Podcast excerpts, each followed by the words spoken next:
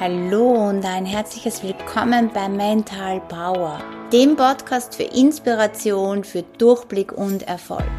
Für jeden und für jeden Lebensbereich. Ich bin Alexandra Sotschek und begleite dich zu deinem selbstbewussten und selbstbestimmten Leben, zu deiner mentalen Stärke und zu deiner mentalen Gesundheit. Ich freue mich, dass du mir heute wieder zuhörst und wünsche dir viel Inspiration. Heutiges Thema, die Folge betrifft, den inneren Kritiker zu besiegen. Wir Menschen erleben immer wieder, dass wir in uns einen inneren Kritiker haben, der Überhand nimmt. Viele Menschen stehen auch vor der Herausforderung, die eigene negative Kritik, die sie immer wieder im Alltag erleben, zu bewältigen. Und wir haben in uns verschiedene Anteile. Das ist das innere Kind. Das merken wir, wenn wir so trotzig, stur, gekränkt sind. Dann haben wir noch den inneren Mann, der ist so fürs Berufliche zuständig, den haben wir äh, bei uns auf der rechten Seite und dann haben wir noch die innere Frau, die ist auf der linken Seite, die ist so für die Gefühle zuständig. Und es ist auch wichtig zu erkennen, dass unsere Selbstkritik ein ganz ein verbreitetes Verhaltensmuster ist. Geprägt wird diese Selbstkritik oder dieser innere Kritiker auch aus der Kindheit, aus früheren Jahren. Ich kann mich noch erinnern, dass ich immer gehört habe, ja, du beginnst immer ganz viel mit Spielsachen, räumst immer hunderttausend Spielsachen her und dann muss deine Freundin gehen. Und dann habt ihr gar nichts gespielt. Für mich war es damals nicht nachvollziehbar, weil ich daran Spaß hatte, Küche zu spielen und die Post herzuräumen und Einkaufsladen zu spielen und das alles miteinander zu verknüpfen. Und ich habe das immer wieder, immer gehört, wenn ich das gespielt habe und immer hunderttausend Sachen hergeräumt habe. Jetzt mittlerweile weiß ich durch das, dass ich mir mein Human Design und Benter Design äh, erstellen habe lassen, dass ich ganz einfach so innerlich bin, auch wenn man alles ändern kann, was einen unangenehm ist, jedoch komme ich gut damit zurecht, mit diesem Multitasking-System und es funktioniert gut. Ich beende immer das, was ich beginne, vor allem jetzt, seit ich meine Berufung lebe und liebe. Aber das sind Dinge, wo wir dann im Erwachsenenleben auch so diesen inneren Kritiker wieder hören. Und es ist wichtig, einmal zu schauen, okay, was kritisierst du an dir? Das innere Kind hat da auch einen ganz großen Anteil bei diesem Kritiker. Und es ist ein Prozess, sich von der Selbstkritik zu befreien. Und es erfordert natürlich Übung, Übung, Übung. Manchmal kann es auch schwer sein.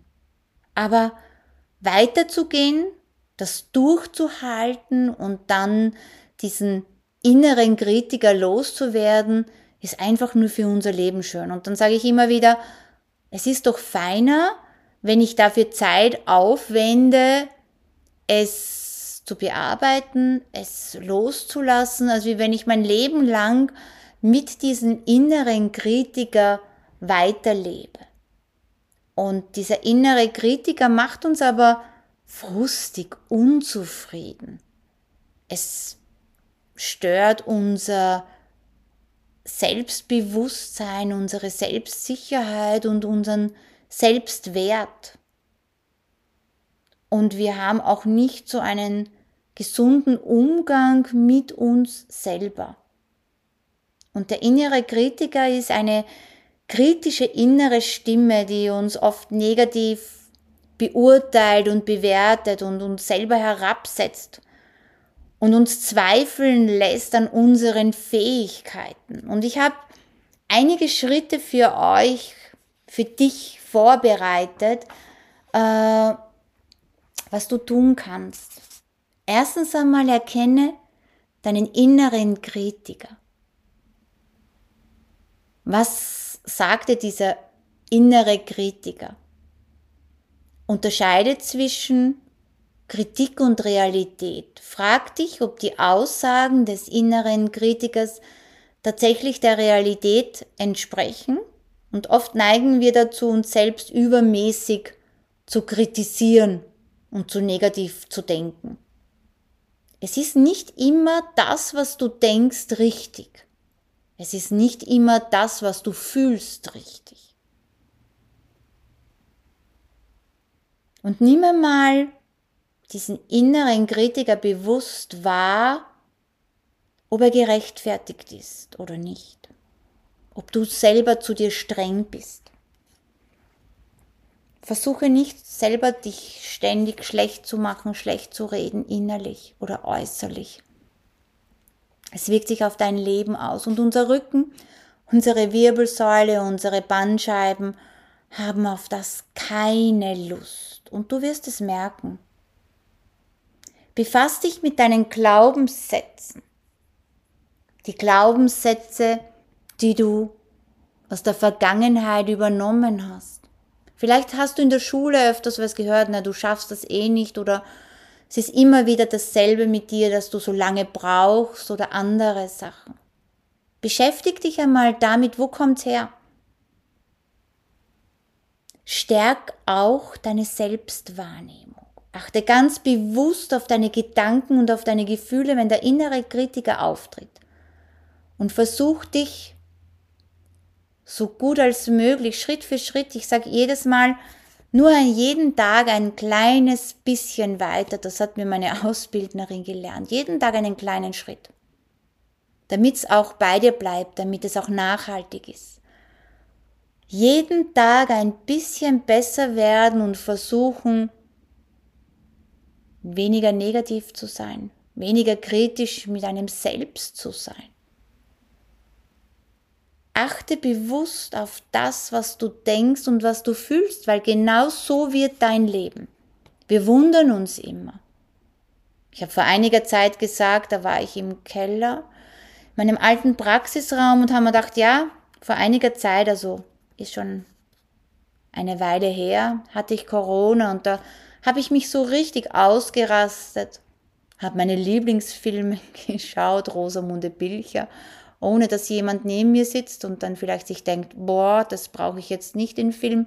Und das habe ich so richtig genossen. Ich bin von meinen Lieben daheim verwöhnt worden mit Essen und Trinken, weil ich habe mich voll abgekapselt unten im Keller. Und vor kurzem habe ich mir gedacht, boah, das war schon schön. Es hat schon auch gut getan, so komplett abschalten. Zumindest fünf Tage. Die anderen fünf Tage habe ich dann wieder gearbeitet am Computer. Aber diese fünf Tage waren so richtig schön. Ja, ich habe sogar gefühlt im Keller vor einigen Tagen. Habe sogar wieder mich rein gelebt in diese Situation. Ja, und so kam's. Meine Gedanken und meine Gefühle sind dann wahr geworden. Es war dann so, dass kurz drauf, zwei Tage später, glaube ich, meine Tochter einen Darmvirus hatte und ich habe sehr Abstand gehalten, weil das war ein Mittwoch und am Samstag wollten wir wegfahren, drei, drei Tage und ja, gesagt, getan. Freitag am Nachmittag heim, schnell heim, mit einem Virus. Bin sofort in den Keller und ja, da bin ich stundenlang gelegen und ich habe mir gedacht, boah, Alexandra, das war sehr gescheit. Auch wenn jemand anderer sagt, naja, das passiert halt, aber ich bin kaum mit meiner Tochter zusammengekommen. Also ich habe wirklich den Kontakt gemieden, habe ihr alles hingestellt, aber bin sofort Hände waschen gegangen. Also wir hatten kaum einen Kontakt. Aber ich weiß mittlerweile, unsere Gedanken und unsere Gefühle, die kommen. Ja, aber es war dann so, dass ich, dass es mir wirklich ein paar Stunden extrem schlecht ging und ich habe mir gedacht, nein, ich werde es schaffen, dass ich in der Früh fit bin und wegfahren kann. Und mein Partner hat schon gesagt, ja, wenn es nicht geht, dann sagen wir das ab, dann fahren wir nicht mit. Und ich habe aber gewusst, ich werde es schaffen, obwohl es zu einem Moment war, wo es mir wirklich, ich sage das Wort auch, beschissen ging, vollkommen beschissen. Und ich habe mir immer wieder in dem Zustand gedacht, ja, aber ich schaff's, ich werde in der Früh meine Tasche packen können und wir können wegfahren. Ich bin davon ganz überzeugt gewesen.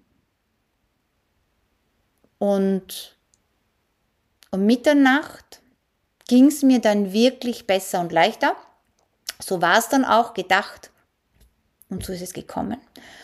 Und um halb zwei in der Nacht bekomme ich dann ganz starke Lust auf Fanta. Ich habe das in meiner Kindheit, wenn ich in meiner Kindheit krank war und wieder gesund worden bin, habe ich immer auf Fanta oder Almdula extreme Lust gehabt. Und das war immer so ein Zeichen, okay, ich bin wieder gesund, mir geht's gut. Und genauso hatte ich das auch in dem Moment um halb zwei in der Nacht bin ich munter worden und dachte mir, ich brauche jetzt ein Fanta. Und ich liebe das Fanta aus Italien, weil es so schmeckt wie, so ähnlich schmeckt wie aus meiner Kindheit, wo noch diese braunen Glasflaschen waren.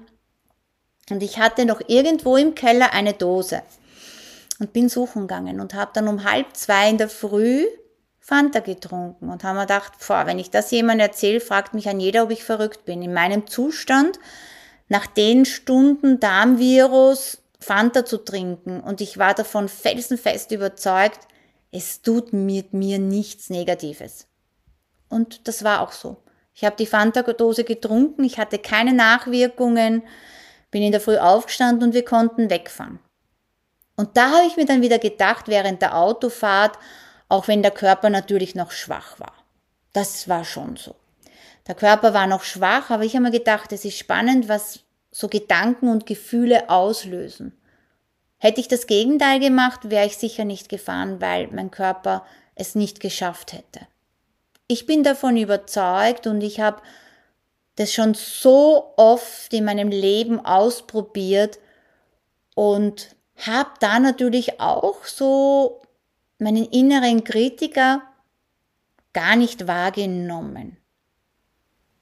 Und ich war komplett gestärkt, ich war motiviert, ich war positiv eingestellt und so ist es auch gekommen.